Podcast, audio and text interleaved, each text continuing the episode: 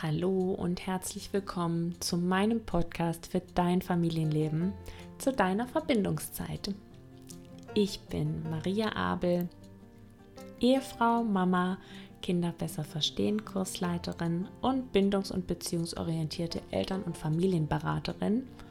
Und ich freue mich, dass du heute wieder eingeschalten hast. Und ich freue mich, falls du heute ganz neu dazugekommen bist. In meinem Podcast geht es ja um sämtliche Themen, die den Familienalltag, die kindliche Entwicklung, die Elternschaft, die Paarbeziehung, ähm, ja, ich glaube, das war's betreffen. Und heute möchte ich gerne über ein Thema sprechen, das ich ganz wichtig finde, wenn wir grundsätzlich Bindung und Beziehung in den Mittelpunkt rücken wollen in unserem Familienleben. Und vor allen Dingen möchte ich dir gerne fünf Impulse mitgeben, wie du Bindung und Beziehung in deinen Familienalltag integrierst. Manchmal machen wir uns als Eltern da viel zu viel Gedanken und ähm, haben Sorge, dass das zu anstrengend ist, zu kompliziert und dass wir ganz viel extra tun müssen. Und das glaube ich nicht, beziehungsweise weiß ich auch aus eigener Erfahrung, dass dem nicht so ist und dass es so ein paar Dinge gibt, die im Alltag gut umgesetzt werden können, damit sich unsere Kinder verbunden fühlen, dass wir die Beziehung gemeinsam gestalten. Natürlich liegt dabei trotzdem die Verantwortung bei uns als Eltern. Und ja, diese, meine Gedanken, meine Impulse möchte ich hier und heute gern mit dir teilen. Ich wünsche dir jetzt ganz viel Spaß. Ich freue mich wie immer, wenn du mir deine Gedanken dazu schreiben magst unter den Beiträgen auf Facebook oder auch auf Instagram. Und ja, viel Spaß jetzt beim Anhören. Deine Maria. Ja, heute möchte ich mit dir also meine fünf Impulse teilen. Gedanken, Impulse, Inspirationen, je nachdem, wie du es nennen magst, wie wir die Bindung im Familienalltag in den, ja, vielleicht auch so ein bisschen in den Mittelpunkt stellen, weil ich glaube, dass uns allen in der Familie, im Familiensystem unglaublich gut tut und wir dahingehend auch schon ganz viel tun können, dass der ein oder andere Konflikt vielleicht auch gar nicht erst auftaucht, wenn bei uns allen die emotionalen Bedürfnisse gesehen und auch erfüllt werden. Das ist natürlich im Leben mit mehreren Menschen nicht immer so ganz einfach. Und trotzdem habe ich im Laufe unserer Elternschaft gemerkt, dass das ja unglaublich dazu beiträgt, dass wir auch Konflikte anders lösen können, wenn wir grundsätzlich in unserem Alltag eine Atmosphäre schaffen, die ja von Wertschätzung geprägt ist, von Vertrauen, wo wir als Eltern auch die Verantwortung übernehmen, unsere Kinder auch merken, dass sie für uns wichtig und wertvoll sind. Ja, und das Erste, was ich dir gerne heute mitgeben möchte, ist, dass wir mit unseren Kindern gemeinsam den Alltag gestalten dürfen. Auch wenn unsere Kinder noch klein sind, dann helfen sie unglaublich gerne auch mit in unserem Alltag. Sie wollen dazugehören, sie wollen mit uns gemeinsam Dinge tun und wir können sie damit einbeziehen. Wir sollten sie auch damit einbeziehen denn wenn unsere Kinder da schon ganz früh mithelfen, auch Spaß daran haben, auch merken, dass sie eine Unterstützung für uns sind, dann werden sie auch später, wenn sie älter sind, Dinge viel eher auch mal für uns tun, die ihnen vielleicht nicht unbedingt gefallen. Ähm, ja, also den Alltag gemeinsam gestalten. Was bedeutet das? Kinder können kleine Dinge übernehmen, wie zum Beispiel ähm, mitzuhelfen beim Tischdecken. Das können Kinder schon ganz früh. Und wenn sie jedes einzelne Teil zum Tisch tragen, das ist denen überhaupt nicht wichtig. Es geht einfach darum, dass sie für uns wertvoll sind, für unseren Alltag wertvoll sind.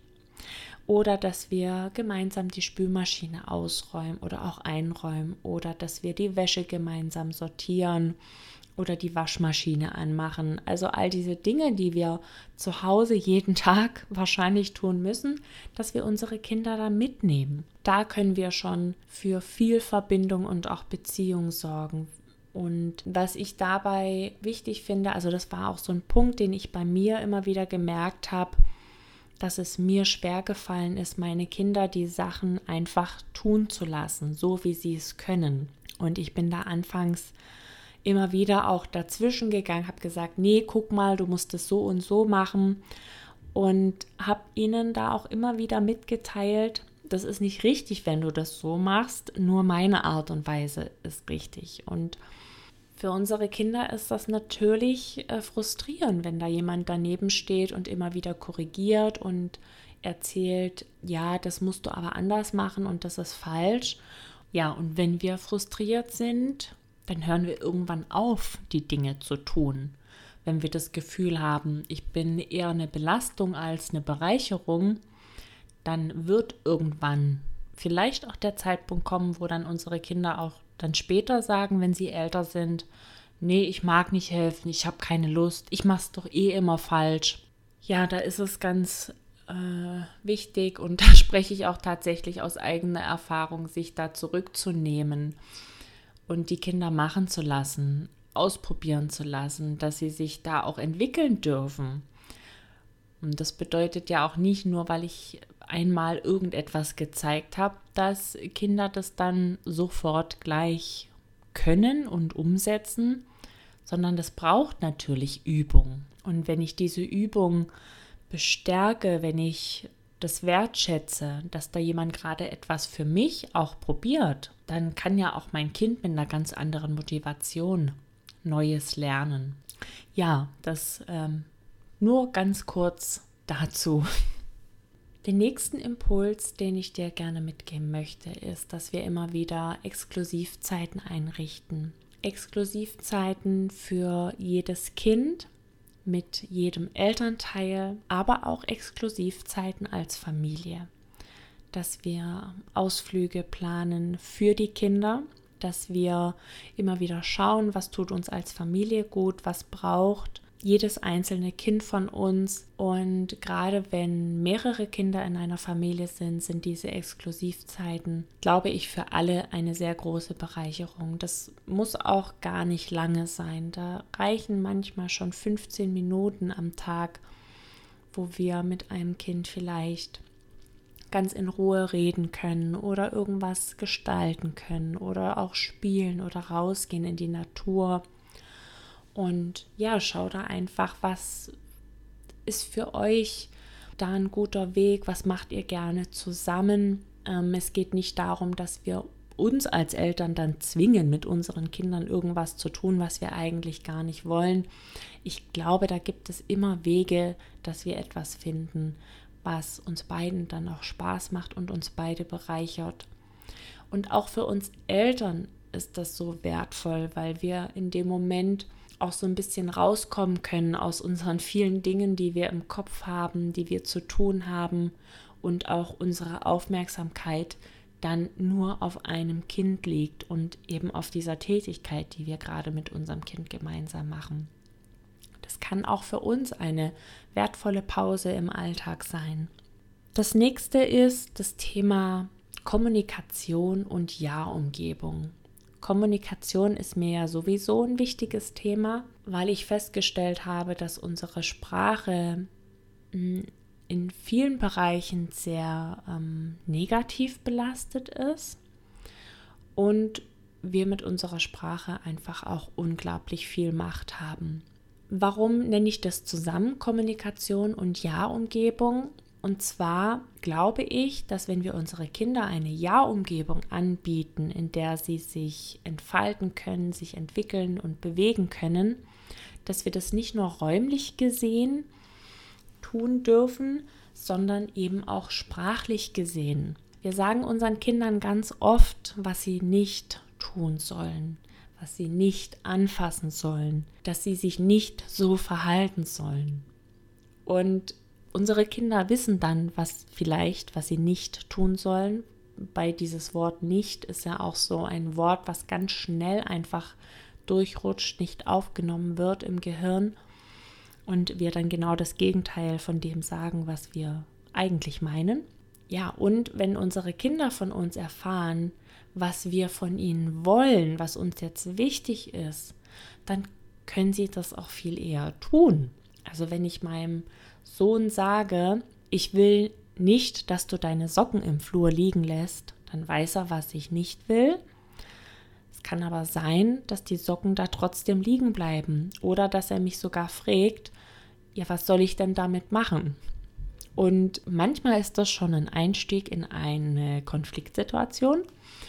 Wenn ich stattdessen sage, räum bitte deine Socken ins Zimmer oder tu sie in den Wäschen Wäschekorb, ich mag das nicht, wenn das hier einfach im Flur rumliegt, dann habe ich mitgeteilt, was ich will, was mir wichtig ist und ich kann auch darüber sprechen, warum ich das jetzt so und so haben will. Ja, dass es mich stört, dass ich vielleicht auch grundsätzlich dafür sorge, dass so eine Grundordnung zu Hause besteht und da ist es einfach nervig, wenn dann zehn Minuten später wieder irgendwas irgendwo rumliegt und jeder seins einfach auch schnell aufräumen darf und kann.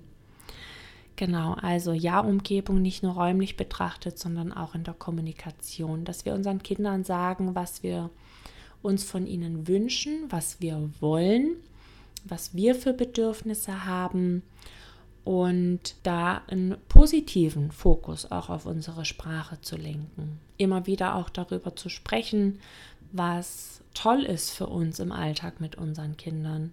Gerade des Abends vielleicht auch nochmal zu sagen, wenn ja irgendwie ein Ausflug besonders schön war oder eine Situation für uns irgendwie berührend oder bewegend war, damit unseren Kindern auch drüber zu sprechen.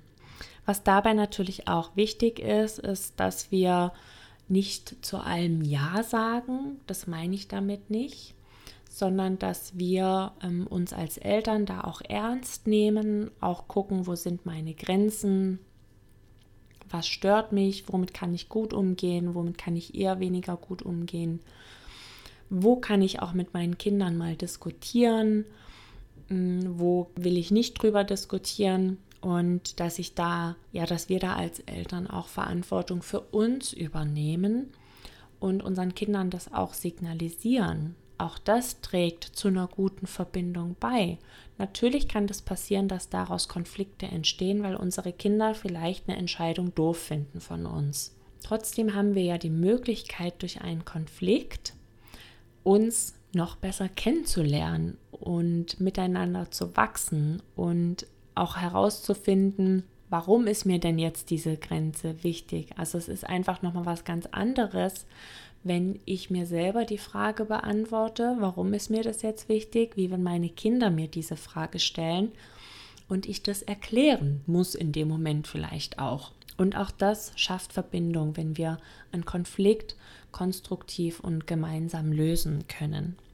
Als nächsten Punkt gibt es dann noch ähm, dass wir unsere Kinder als ganz individuelle Persönlichkeiten sehen und auch verstehen, dass jedes Kind, jedes Familienmitglied ganz unterschiedliche emotionale Bedürfnisse hat und wir diese emotionalen Bedürfnisse erkennen und so gut es geht erfüllen.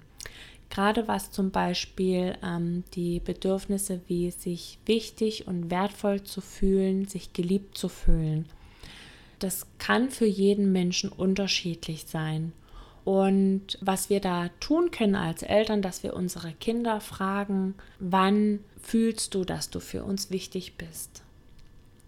Wann fühlst du, dass wir dich lieben? Und ich habe in einem anderen Podcast schon mal darüber gesprochen, über die fünf Sprachen der Liebe. Diese fünf Sprachen der Liebe gibt es ja auch für Kinder. Und jedes Kind fühlt sich in einer anderen Art und Weise besonders geliebt von uns Eltern. Und das eine Kind braucht zum Beispiel ganz viel Nähe, körperliche Nähe, viel Kuscheln, Streicheleinheiten. Ein anderes Kind braucht die Liebe durch Anerkennung wie Lob zum Beispiel oder Bestärkung. Ähm, dann kann natürlich eine Sprache kann auch sein, dass unser Kind gerne Komplimente hört, dass es gerne hört, wenn es etwas besonders gut gemacht hat. Es gehört ja auch so ein bisschen zu dem Loben, zu der Anerkennung auch zusammen. Dann kann Aufmerksamkeit, also Zeit, eine Sprache sein, dass unsere Kinder total gerne mit uns spielen oder basteln ähm, oder lesen oder spazieren gehen oder irgendwie einen anderen Ausflug machen. Also dass da die Zeit im Vordergrund steht, dass sie da die Liebe ganz besonders spüren. Ähm, oder es kann, können auch kleine Geschenke sein oder jemandem etwas Gutes zu tun. Also irgendwie das Lieblingsmittagessen zu kochen zum Beispiel. Oder an gewisse Sachen mitzudenken. Die gepackte Schultasche, an die Sporttasche zum Beispiel. Dass sich da unser Kind geliebt fühlt, weil es merkt, Mama oder Papa denkt an mich und ähm, sorgen für mich, dass ich alles dabei habe und fühlt eben dadurch die Liebe und die Wertschätzung. Also da auch zu gucken, was braucht denn dein Kind, um sich wichtig, wertvoll und geliebt zu fühlen. Als letzten Punkt möchte ich dir gerne noch Tagesstruktur und Familienrituale mitgeben. Das ist was, was ich auch für uns im Alltag gemerkt habe. Unsere Kinder sind jetzt schon ein bisschen älter, da ist die Tagesstruktur nicht mehr ganz so wichtig. Also sie kommen mittlerweile gut damit zurecht, wenn die Tage auch unterschiedlich verlaufen. Das war vor ein paar Jahren noch anders. Und trotzdem, wenn wir eine sehr chaotische Zeit zum Beispiel haben, eine sehr stressige Zeit, merken wir einfach, dass unsere Kinder, dass denen das nicht gut tut und dass sie eine gewisse Regelmäßigkeit brauchen, um sich sicher zu fühlen und sich auch verbunden zu fühlen, auch mit uns als Eltern. Was dabei hilfreich ist, ist, dass wir Rituale haben im Familienalltag.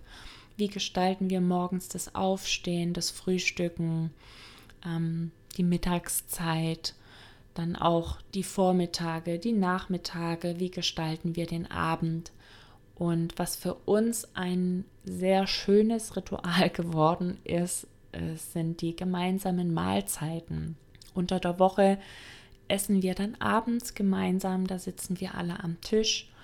Und das ist einfach so schön, gerade jetzt auch, wo die Jungs älter sind, von ihrem Tag erzählen, erzählen, was sie beschäftigt und bewegt, was sie erlebt haben, da auch so Anteil dran nehmen zu dürfen.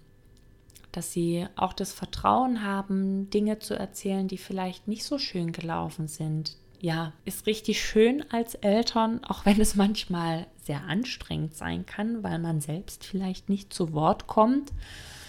Ähm, ja, trotzdem möchte ich das nicht missen in unserem Alltag und es ist meistens eine sehr schöne Atmosphäre beim Essen und wir da auch ganz viel miteinander teilen und diskutieren und Themen besprechen, die sonst im Tagesalltag keine Zeit finden, besprochen werden zu können auch.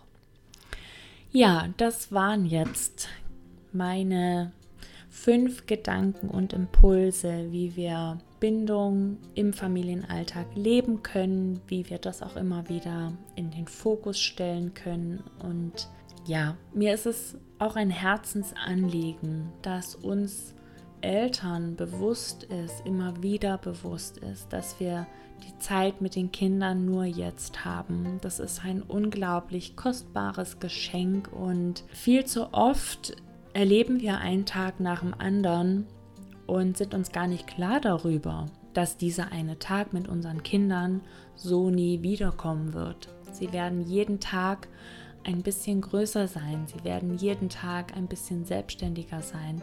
Sie werden jeden Tag einen kleinen Schritt in ihre eigene Zukunft, in ihr eigenes Leben machen. Und ja, deshalb ist jetzt die Zeit so wichtig und deshalb ist es auch jetzt so wichtig, dass wir den Alltag für unsere Kinder gestalten und das im Vordergrund und im Fokus steht.